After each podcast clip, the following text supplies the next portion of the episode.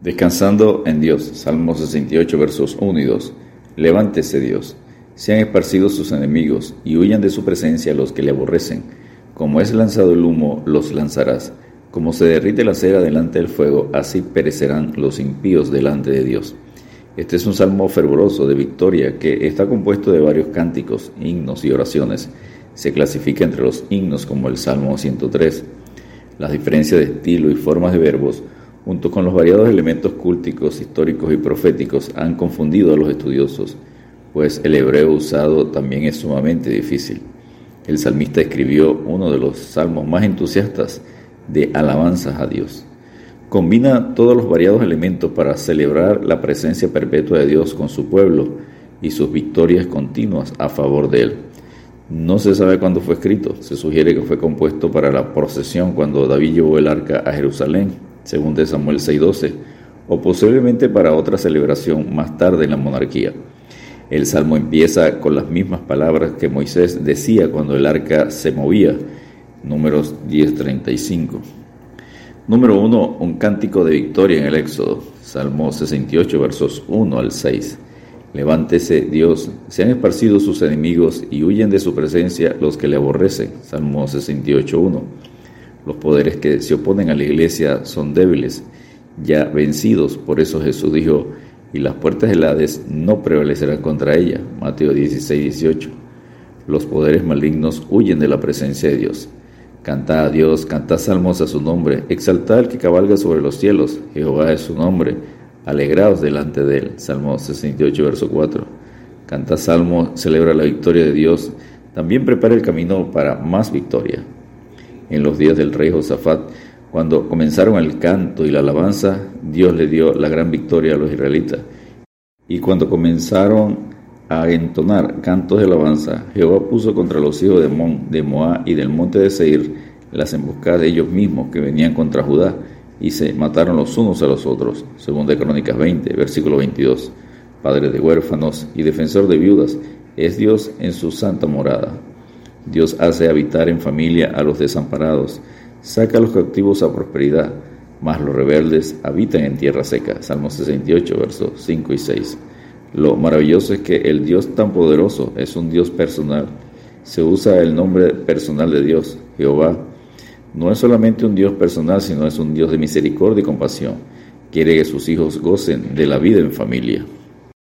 Número 2. Un himno de la victoria en el desierto. Salmo 68, versos 7 al 10. Oh Dios, cuando tú saliste delante de tu pueblo, cuando anduviste por el desierto. Salmo 68, versos 7. Dios va adelante y prepara el camino. Y cuando va adelante, aún la naturaleza es afectada. Dios usa la naturaleza para proveer para su pueblo lluvia y manad. Con atención especial a los pobres, subirá el que abre caminos delante de ellos. Abrirán camino y pasarán la puerta, y saldrán por ella y su rey pasará delante de ellos, y a la cabeza de ellos Jehová. Miqueas 2.13. Número 3. Un cántico de victoria en Canaán. Salmo 68, versos 11 al 14. El Señor daba palabra. Había grande multitud de las que llevan buenas nuevas. Salmo 68, 11. Hoy también Dios da la palabra y quiere que una gran multitud anunciemos sus buenas nuevas y por todo el mundo y predicar el Evangelio a toda criatura. El que creyere y fuere bautizado será salvo, mas el que no creyere será condenado. Marcos 16, versículos 15 y 16. Número 4. Sión, el monte de victoria. Salmo 68, versos 15 al 18. Jehová habitará allí para siempre. Salmo 68, 16. El salmista está seguro de que donde Dios está actuando va a seguir su obra, en Sión, en Jerusalén. Subiste a lo alto, cautivaste la cautividad Tomaste dones para los hombres y también para los rebeldes, para que habite entre ellos Jehová Dios. Salmo 68, 18. Pablo usa este verso para hablar de la victoria de Cristo y de los dones que ha dado a los creyentes en Efesios 4, versículos 8 al 10. Número 5. Un cántico al Dios de la salvación. Salmo 68, versos 19 al 23.